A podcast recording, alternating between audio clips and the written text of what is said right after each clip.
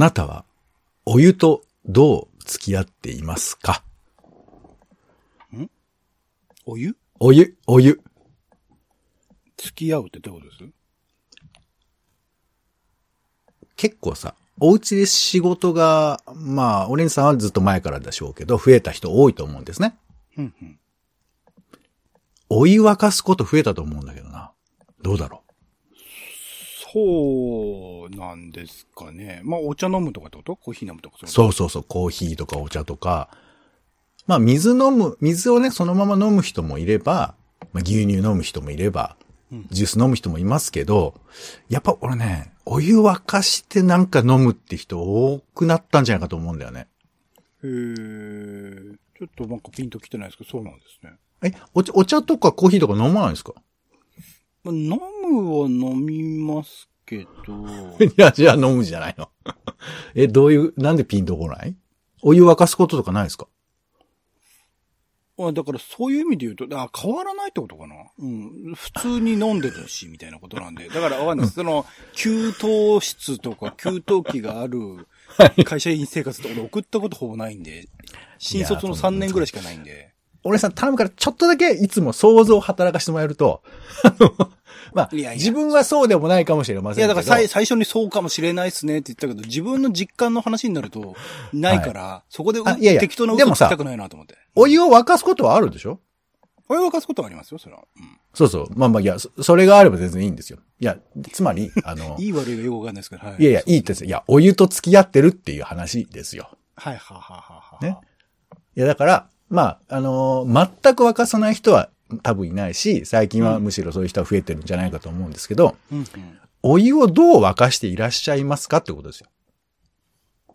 ほう。いや、だからさ、会話の中でお湯って聞いたことがないから、多分オレンジさんは最初に、は？って言ったんだと思いますけど、あの、決して、、決してこの話が、あの、退屈そうだって言ってる、あの、へではなくて、うん。お湯、お湯っていうのが多分頭の中で言葉としてピンときてないぐらいお湯って、な結構普通の言葉すぎて使わないんだと思うんですいや、けど。まあ最初の多分、えっていうのは、あれですよ。はい。お湯っていう言葉が、なんかカタカナで入ってるから、何のことを言ってるのか分かんなかったの、んですよ。いや、これがミッキーマウスって言ったらピンとくるでしょすぐ。もうミッキーマウスはそれミッキーマウスですよ。そう、だからお湯っつったって別に来たっていいんだけど、来ないっていう話ですが、まあいいんだ、それは。うん。あのーいや、だからさ、お湯はね、あまりにも、その、いや、考えたら、あのー科学の授業みたいなことやってるわけじゃないですか。科学の授業。うん。水という液体を気化させる寸前まで熱するってことやってるわけでしょ。なるほど、なるほど。それはそうかもしれないですね。で、それを生活の中に取り込んじゃっているっていう、この人間のなんていうかこう、凄さっていうの。もう当たり前でしょ、お湯沸かすことなんて。まあ、ある種その文明はね、火をつけることから始まったみたいなことを言ってますから、言われますから、まあそこからの流れで、まあそれは水があったら温めてみるよなとは思いますけど、そういうことではなく？いやいやいや、まあまあそういうことです。そういうこと。まあ温めてみようかなって思うかどうかはちょっと、これは歴史を紐解きたいところですが、うん。ちなみにどうやってこう、まあお茶でも飲みま、飲みたくなるじゃないですか。はいはい。何、えどうやってお湯沸かします？まあそうですね。僕はアクアクララっていう、こう、何？お水が、あの、いきなり？出す出るサービスあるので、そこで、ボタンをちょっと押して下に下げると、お湯が出りますね。うん。えうちに何直でお湯が出る、その筒みたいなのがあるわけ？あのほら愛媛の方だとさ、ポンジュースがいきなり出る蛇口があるって聞きますけど、はいお宅では蛇口ひねると、まあ別に、あの、だから飲料水用のアクアなんちゃらっていうのがあって、はい。それひねるとお湯が出るんだ。まあウォーターサーバーがあるんでね。いや、もう本当に、ちょいちょい、これ、あ怒らないで聞いてくださいよ。ちょいちょいやっぱ、あの、お金持ち感がちょっと漂ってくるよね、これやっぱり。そうですかね。どうなのかいいやあそうなんだいや結構多いと思いますけどね、最近は。いや、そん、いや、いるったって、そりゃもうネットフリックスのユーザー数ぐらいでしょ。ちょっと、物差しがよくわかりませんけど。まあ確かにでもね、最近はその家電とか買うときに、なんかウォーターサーバー買いませんかみたいなことが言ってくるパターンもありますから、まあそういう人もいるかもしれないけど、えー、え、じゃあお湯を、あ、だからここだよ。お湯を沸かすってことをしてないってことでしょつまり。ちょっと飲もうと思って。えっとえっと、アクアクララは、嘘っていうか、はいまあ、ちょっとしたボケのそばやったから、なんかよくわかんない方向行っちゃったんで、えっと、そう、そうですね。ボケが細かすぎて。いや、俺が責任取った方がいいのかな？いや、悪かった。本当に。俺が悪かった。アクアクララも一応あるんですけど、まあまあ、それはちょっと朝にね、左右とかを飲むときに、パッとだ出しやすいんで、わざわざ沸かすのめんどくさいんでやってますけど、まあ基本はいコンロで普通に沸かしますよ。うん。その、お湯が必要うん、そうか、ちょっと、あの、ごめんな、なんか、どうしてやればよかったのか俺にもよくわかってないけど、えー、まあじゃあ、アクアクララは特別な時だけど、まあ基本はじゃあお湯を、え、これどうやって沸かす夜間？夜間で普通に火にかけますけどね。うーん、どんな夜間ですか？どんな夜間？えーっと、何？いやいやわかんない。種類がわかんない。どういうパターン？わかんない。いや、だからさ、その、まあ何が言いたいかっていうと、今回は、あの、湯沸かしケトルを買いたいって話なんですよ。はあ、はあはあはあはあ、僕の使ってるのは、えー、まあ、コンロにかける、多分ね、1リットル入る、ギリ、ギリ入らないか、800か600ぐらいの夜間なんですけど、うん。あの、ピーって鳴るタイプのやつなの。うん、うん、うん、うん、うん。だから僕今収録してる場所と台台所ちょこっとだけ距離があるんですけど、その台所でもしお湯沸かしてたら、あの、ピーって鳴ってくれるから、わーっとそこに行けば済むんですけど、うん。でも鳴らないパターンの人もいるじゃない、きっと。パ、人？夜間を今人と考えてる？どういうこ持ってる人。もうね、細かいね、急にもう、そんなこと言わないでほしいのくるちゃんです。はい。どういうケトルをお持ちかなと思う。いや、だから、とあ、全然ピーって言わないです。普通に。ティファールとかさ、そういうので沸かしてる人もいるじゃん。ああ、ははははははははははは。そう。だから、湯沸かしケトルって、実は奥深いんですよ。へえ、俺ほとんど使った夜ことないね間、夜間かけるだけじゃなくて。とかもあるし、あと、この時期だと、うん。石油ストーブで沸かしてる人とかもいるんじゃないかな。へえ。石油ストーブの上で、餅焼いたりしてたじゃん、昔は。なんかカルチャーとしてそういうのがあるっていうのは映像とかで見たことありますけど、全然見たことないです。き急に私そういうの知りませんから、みたい多いと思いますよ、知らないな。い人。や、だから、都市伝説だと思っ、てる人も多いと思うんですよ。いや、そこまで、まあまあおばあちゃん家であればもうそこでカレー作ったりもするらしいですけどね。うん、うん、うん、うん。いや、だからケトルを、あの、どんなものにしよう。だから、あの、最近その、ピーって鳴るやつを使ってたら、だんだんなんかの水漏れするようになってきて。あら。あの、使ってると、あの、起きたてだと、プシュッ、シュッっていうわけ。おかしいなと思ったら、うんあの、夜間から漏れてる水が、その、コンロ口のあたりにこぼれて、それが、その、蒸発してる音がするわけよ。うん、うん、うん、うん。これはやばいと思ってさ、買い替えようと思った時に、結構最近いろいろタイガーとか、象印とか、まあディファールとか、結構出てるのね。その、うん電気的に温めるやつが。どれを買ったらいいかなって思ってるって話です。今んとこどうなんですか？ちなみにそれは。今のところ、まあだからね、そのやっぱガス、ガスの信頼って高いじゃない？なんか。信頼。いや、人によってはね、一切ガス使わない生活してる人もいると思うんです。うん、うん、うん。まあ、あの、なんて言うんでしたっけ？あの、置いとくと温まるやつですよね。置いとくと温まるやつ？なんかスイッチ一つ押すと火が出ないで温まるやつ。なんて言うんでしたっけ？ああれ。え、コンロってそう、IH でしたっけ？あ、あ、そう、そういうことね。はいはいはい。いやいや、あの、うん、そうだね。うん、IH もあるし、うん。あ、そうだよね。そうそう。だから、いや、でも、なんか、だからガスやめちゃうかっていうのもあるんだけど、うん。電気に行くのもちょっとなんか、なんか、せ、いいのかなっていう気持ち？人類がダメになっていく感じの一歩みたいな気持ちもあったりするんですけど。うん、うん、うん、うん。うん。いや、まだ決めてない、決めてないよ。ちょっと今象印をに傾きつつあるけど。うーん。あれ？はい、以上です。はいはいはいはい。なるほどね。うん、湯沸かね。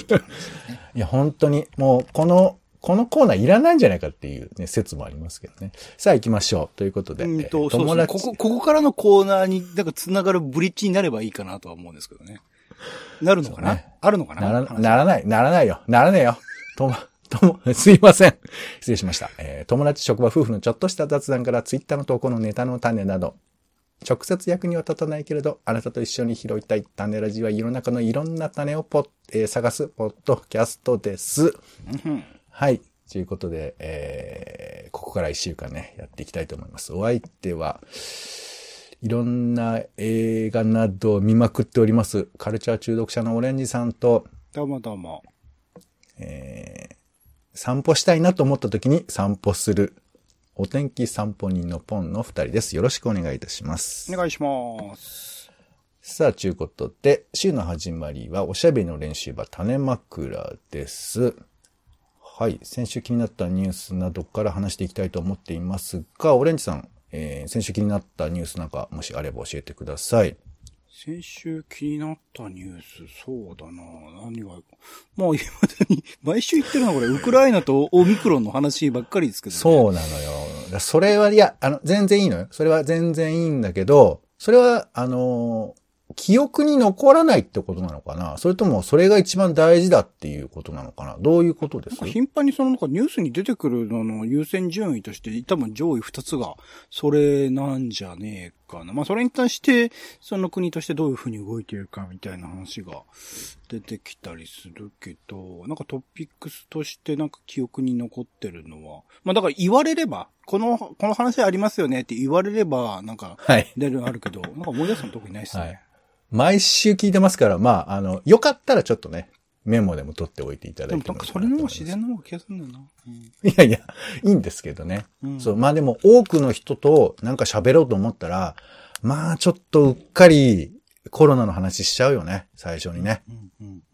それはまあまああるとは思いますよ。さあ、では私が、えー、いろいろ調べて、えー記憶に留めてほしいということで、真っ暗なニュースですね。まず一つ目、えー台湾日本食品の禁輸大半解除、えー、5県産の、えー一部食品は継続ということで、うんえー東京電力福島第一原発事故を受けて、今、えー約11年ずっと、えー食品の輸入禁止、えーそういう項目があって、えーをしてたんですけど、それを解除するということを発表しました、台湾がですね。なんか決めた時にね、蔡英文さんじゃなかったんですよね、確かね。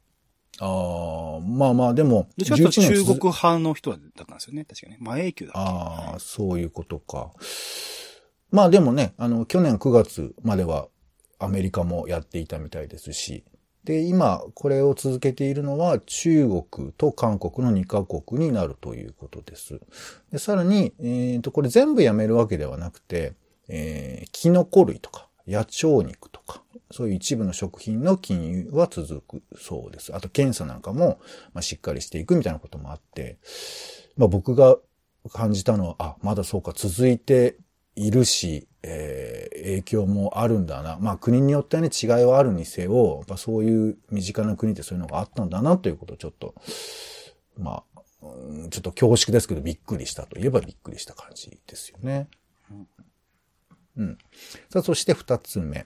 えーコロナを絶滅危惧種指定、えーオーストラリア東部ということで、うんまあ最近なんか火事とかもあったりして、あの、コアラがさ、切ないというか、なんていうか、ちょっと無頓着みたいな顔して、カメラ目線で見てる姿とかあるじゃないですか。まあ、あれですね。人間の見方次第ってやつですね。コアラはいつも通りかもしれないけどってことですね。そうそう。まあまあまあまあまあ、いつも通りなんですけど。で、それで、えーっと、まあそのコアラが、まあ、激減してるんですって。この10年とかで。なので、えー、まあ絶滅危惧種というふうな、えーものにしたそうなんですね。うんで、なんか絶滅危惧種っていう言い方がなんかちょっとピンときづらいなと思うんですけど、あの、なんか一種二種っていうのがある。一類二類か。うん、うん。で、一番上から行くと、完全に絶滅したと思われる種。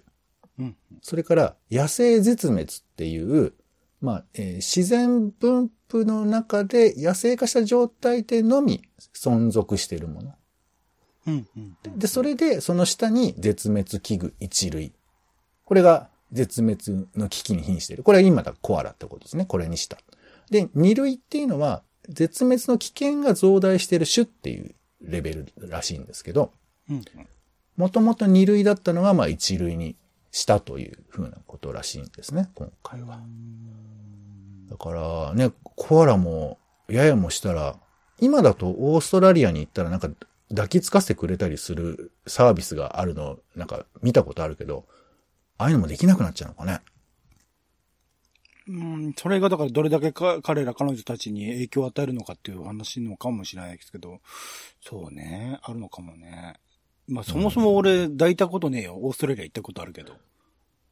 あ、そう。あ、でもそういうのがあったのは、それ、抱いた人もいました？行かれた方で。のあ、でもそういうところに行かなかったかもしれないですね。だ抱けるコーナーに行ってないかもしれないですね。あ、そう。まあそれね、全員がオーストラリア行った人があのコロナ背負ってるわけじゃないでしょうけども。うんあ、コロナじゃない、でもコアラ、ね。カンガルーにはい追いかけられたことありますよ。あ、追いかけられてんじゃねえな。逃げてたんだな、カンガルーが。うん あ、そう。えそれは見ましたよ。うんあー俺は熊本で牛に追いかけられたことありますけどね。はい。えー、じゃあ3番目行きましょう。オンライン審議各政党で認識の違いも、えー衆議院の憲法審査委員会ということで、うんえーオンラインで審議ができないかっていうふうな議論をしてるんですけれども、えー共産党以外はちょっと前向きだけど、でもまだまだまだ父としているみたいな話もあります。で、さらにちょっと別のニュースで、デジタル庁が大臣会見をオンライン化しようかっていうふうな話が出ています。まあデジタル庁だからねってのはあるんですけど、で、さらにデジタル庁のテレワーク率ってのが出てて、1月末時点で約6割がテレワークなんですってよ。うーん。なんかね、行政と考えると、へえって思ったりもしますけど、まあ、ちなみに共産党がなんか、その、言ってるのは、まあ、そもそもこの憲法審査委員会でこういうことを話していいいいんですかみたいな話だとか、あと、何？オンラインうんぬんじゃなくて、あの、やれよって言ってる時にやんないのに、こんな話お前、また自分たちの都合よく使うんじゃねえかみたいなことを言ってるんじゃなかろうかと思われるんですけどね。うんうんうんでも、まあ、オレンジさんなんか仕事でオンラインじゃないことなんかもうゼロでしょ？オレンジさんで言えば。僕はそうですね。うん、直接っていうのもほぼなくなりましたね。取材とかもなくなってるので、そうですね。これ、こんなこと上司とかに言われたら困っちゃうよね。ねうん、まあ、そうねいや、でもね、その違いがピンとこないっていうのもあれば、あとその、自分の仕事でもさ、オンラインはちょっと無理っすわって人もいると思うから、え。その辺がまあそうねね、そうそうそうなんかちょっと人によるのかな考えちゃうとね、そこら辺が間違いますよね。ね。さあ、そそして4つ目です。えー文学賞星新一賞で AI と作った小説が初入選。人間以外の作品が応募の4%に増加ということで、いやー、びっくりするなと思うんですけど。でちなみに、えー日本 SF 大賞というのもあって、これで、あの、またちょっと別ですけど、吉永文さんの大奥って作品が大賞に決定したそうですよ納。得です。あれ、このコーナーでし、このコーナーじゃない、種ラジの中でも多分多くについて話してると思うんですけど、まあ、うんすごいですからね。すごいね面白いですよね。うん男性のみを襲う謎の疫病が国中に蔓延して、男性の数が激減した江戸時代の多くを舞台にした SF 時代劇ということで。まあ、なんか徳川これだけでも将軍がみんな女性だったっていう話ですよね。うんねちょっと面白いだし、です。平賀源内とかも女性っていう、はい、話ですえ。あ、そうなんだ。へえ。他にもね、えー、多く以外にも、あの、ゴジラ、シンギュラポイントとかいうのも入ってたり、あの、この、援助と、えーそうですね。で、あと、ポストコロナの SF っていう、え SF 作家クラブさんが、えまとめた、これはコロナに、えなって人類の未来がどうなるかっていうふうなことを、えー、イフとして書いたような、あ、イフじゃないか、現実になるのかな、えーというふうなアンソロジーだとか、えーいろいろ出てます。なので、これちょっとね、候補になったものもチェックしてみてもいいかなと思います。そして、えー、5番目が東京都のベンチャーの表彰ということで、えーなんか VR、AR、I、AI の技術の最先端がそこで見れるということで、結構面白かったんですよね。えー、なんかあの 3D モデルを簡単に作れる、えーサービスだとか、えー、なんかね、結構あの、身近な、まあ僕らが直接使えるかどうかはよくわからないところもありますけど、そういうサービスがいろいろ紹介されてます。あと地域再生対象なんていうのもあったりします。これにちょっとキーワードで拾ってみてもいいかなというふうに思います。さあでは枕なトピックスです。えー、こんな話してみたいという話題ですね。はい。まずは一つ目。えー、あの、アマゾンから、えー、エコーバグズっていう、バッドズっていうのかな。えー、スマートイヤホンっていうのが発売されるんですって。で、で、まあこれあの、アップルの、えー、イヤホンと対抗するんじゃないかみたいな話なんですけど、あなたのイヤホン生活っていうのをちょっとお聞きしたいなと。話したいなと。多分ね、これ聞いてくださってる方、おそらくはイヤホンが多いと思うんですけどね。イヤホン何？どんな風に使ってますか？二つ目が、えー、ドンキの NHK 受信料を支払わなくていいテレビというのが売り切れ店続出というニュースがありまして、えー、自分本位機能、こんなの欲しいのありますかっていうちょっとね、話できれば。三つ目、えー、アメリカのゲーム保存協会が任天堂の Wii U、任天堂 3DS ストア終了に抗議、資料保存としては死活問題ということで、ゲームのアーカイブって結構難しいんですよね。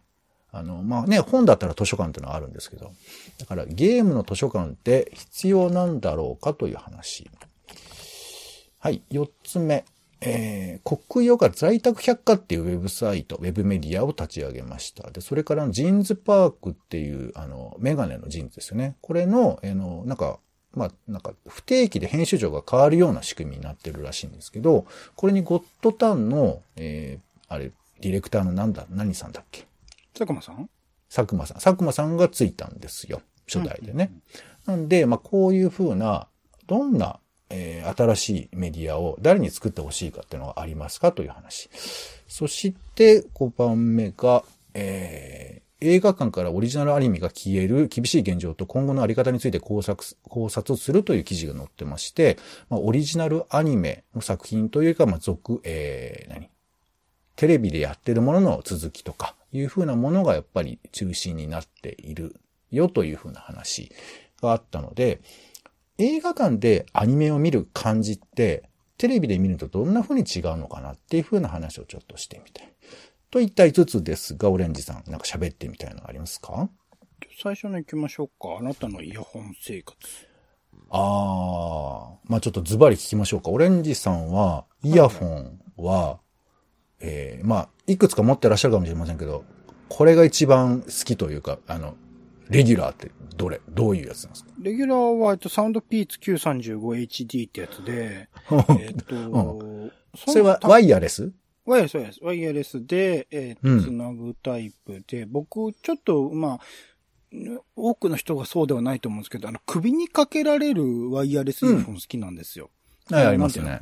なんか、それでもいくつかパターンがあって、その、なんでだろう、あの、硬いこう、何、バーみたいなので首にかける、ちょっと丸くまってるやつでかけるやつと、僕使ってるのは全部こうコードだけっていうか、すごい柔らかい部分だけで、こう肩にかけられるやつで、これ、まあ、前も、別の回でいろいろ喋ってますけど、その自転車ティでね、乗りながら片耳に刺して、えっと、聞いたりもするので、そういう時も落ちにくい、うん、あの、うどん型ってよく言われる、その、ね、ちょっとだけ、あの、うん、イヤホンするところの耳に引っ掛けるだけのやつね。はい、そうそう。あれとか結構、まあ、落とすし、なくすリスクが結構でかいなと思うので、なんかいざとなった時も、こう、うん、首にかかってくれて安心っていう意味で言うと、なんかいくつかのメーカー試して、まあ、俺さ、高いの全然買ってない。ソニーとかそういうのは買ってない。アップルとかも買ってないですけど、なんか安いものの中で、いろいろとネットの情報とかを調べて、なんかいくつかピックアップした中では、これが一番長持ちで持ってくれてますね。サウンドピーツっていう、多分中国のメーカーですかね。がやってる935っていうのと。なるほどね。まあ、それと家用のそのでかいヘッドホン、ワイヤレスヘッドホンと、みたいな。あと、まあ、ワイヤレス、えっ、と、有線ワイヤーのなんかすげえ音のいいやつも最近買って、それをなんかいろいろとフレキシブルに使い分けてるみたいな。あとまあこういう、なんか Zoom とかでね、話す時用のすっげえ安いイヤフォンとかはあるぐらい、マイク付きのやつね、があるぐらいですね。それもワイヤレスですか？これは有線です。ああ。なんかね、僕もワイヤレスと、いや、あの、有線と両方使い分けてるけど、やっぱちょっと有線の方が信頼あったんですよ。なんか、音のクオリティとか。僕も首かけるタイプのやつ使ってたんだけどね、あの、ワイヤレス。音が悪くて。だけどね、このね、首かけるタイプのやつは、マスクとの相性が激悪なんだよね。あ、そうですか。マスクをつけてイヤホンつけて、ほいで、マスクを取ろうとすると、イヤホンが取れちゃうから、あの、だからその順番を覚えてなきゃいけないし、なんならちょっと外してまたつけようみたいなことができなくなっちゃって、わーってなって、で、僕は最近、あのー、スリーコインズってわかります？わかんないです。スリーコインズっていう、まあ、あの、300円で、あおの、う安い商品が売ってるってあの、まあ、100円ショップのちょっとグレードいいみたいなところがあるんですけど、ここでワイヤレスイヤホン、あの、偽、えー、iPods みたいなやつ売ってて、iPods ってなんですか？iPods、なんだっけ？あの、あ、Apple のイヤホン。Apple のワイヤレスイヤホン。ああ、ははははは。あれを買いまして。はいあ、AirPods か。あれがね、1500円ぐらいで売ってるんですよ。300円っていう店なのに、1500円になってんだ。まあまあ、それは言うね。だからさ、100円ショップではあるじゃん。500円のなんか、とか、そういうことと同じですけど。5倍か。でもちょうど5倍。でも安い。いよね。あの、うん普通にちゃんとケースに入ってて、えーそのケースも充電ができるタイプのやつでっていうやつなんですけど。だこれはね、嬉しいですよ。あの、イヤホンつけててもマイクが取り外し自由っていう状況になってて。はははははは。そう。だけどまあどっちにしてもあれだね、その、イヤホンで聞きがちだよね。ポッドキャストって。なんかスピーカーから俺あんま聞かないな。うん、そうですね。ねえまあ、ポッドキャストにそんなに音質求めてないっていうのもありますからね、やっぱりね。そうだよね。ああと集中したいとかいうのもあるしね。ながら聞きってよりかちゃんと聞きたいみたいなところもあるからね。この話はあれだね。ちょっとなんかゆっくり聞いてみたいですね。いろんな人の話も含めてね。はい。ということでちょっと時間もありますので、そんなとこでしょうか。はい。ありがとうございます。では最後に、枕な予定、今週の予定をパッと流していきましょう。2月20日日曜日は、えー普通選挙の日ということで、1928年に、えー初めて普通選挙が実施されたんですが、えー男性に選挙権が与えられたんですよね。28 1928年。女性も参加した完全な普通選挙が実施されたのは1946年ということですから、ちょっと時間かかったんだなというふうに思いますね。はい。そして2月21日は日刊新聞創刊の日と言われていて、えー毎日新聞が今創刊150周年だそうなんですけれども、まあ東京で初めてその毎日配る新聞が、えーできたということですね。はい。あと国際母語デーということで、えーなんかね、ベンガル語を公用語として認めるように求めるデモが、なんか、えーバングラディッシュであったんですけど、その時にまあ死者が出たんですって。で、この独立運動の中で重要な事件の一つとして、えー言語殉教者の日というふうにしてたそうですが、まあね、日本語を奪われるようなことがもしあったら、どう思うっていう話ですわね。そして2月22日は猫の日だそうです。これね、1987年に一応制定されてるんですって。あじゃあ、俺と生まれが一緒だ。うん、うん、うん。あ、そうなんだ。英文学者の柳瀬直樹さんが、猫の日制定委員会が 設立されてできたみたいですよ。幸せな委員会。はい。そして、あと、竹島の日ってもあるそうですね。あそれから、ニュージーランド地震から11年だそうですよ。ね、まあ、これとね、セットで3月11日のこともちょっと思い返すわけですが、この時もびっくりしましたよね。そして、2月23日は、えー、J リーグルヴァンカップ開幕ということで。はい。何か一言お願いします。毎週大変だよ。はい、ありがとうござ週います。2回試合とか大変だよ。はい、ありがとうございます。2月24日は、えー月光仮面登場の日ということで、ご存知ですかね？月光仮面、えーどこの誰だか知らないけれど、えーっていうことですけど、1958年に生まれたそうですよ。それからエストニアの独立記念日ですね。2月25日は、えー国公立大学の二次試験の前期日程がスタートします。あと、夕刊が、えー1969年に、えー夕刊富士が出たそうです。ちなみに夕刊って読みます？うんちょこちょこ読みますけど、はい。あ、そうなんだ。ええすごいね。2月26日は226事件ですよね。はい。何があったのかちょっと調べ直してみたくなります。2月27日は、ベラルーシの、えー改憲国民投票が行われるそうですよ。またね、大統領が権限を、ルカシェンコが権限を広げていこうというような感じらしくて、これもちょっとニュースではチェックしてみたいなと思います。はい。では今週使いたい枕をお願いします。オレンジさん。じゃあ、コアラにしますかね。僕、最初このニュースをただ聞いてた時に、コロナを絶滅危惧種にしてって聞こえてたんで、うん、すごいことになってきてるなと思ったんですけど、コアラだったんで、はいはい、みんなコロナの記憶をコアラに変えればちょっと幸せになるんじゃないかなってことで、コアラで。そうね、ちょっとね、放送中間違えちゃいそうな勢いもありましたけど、はい。コアラということでありがとうございます。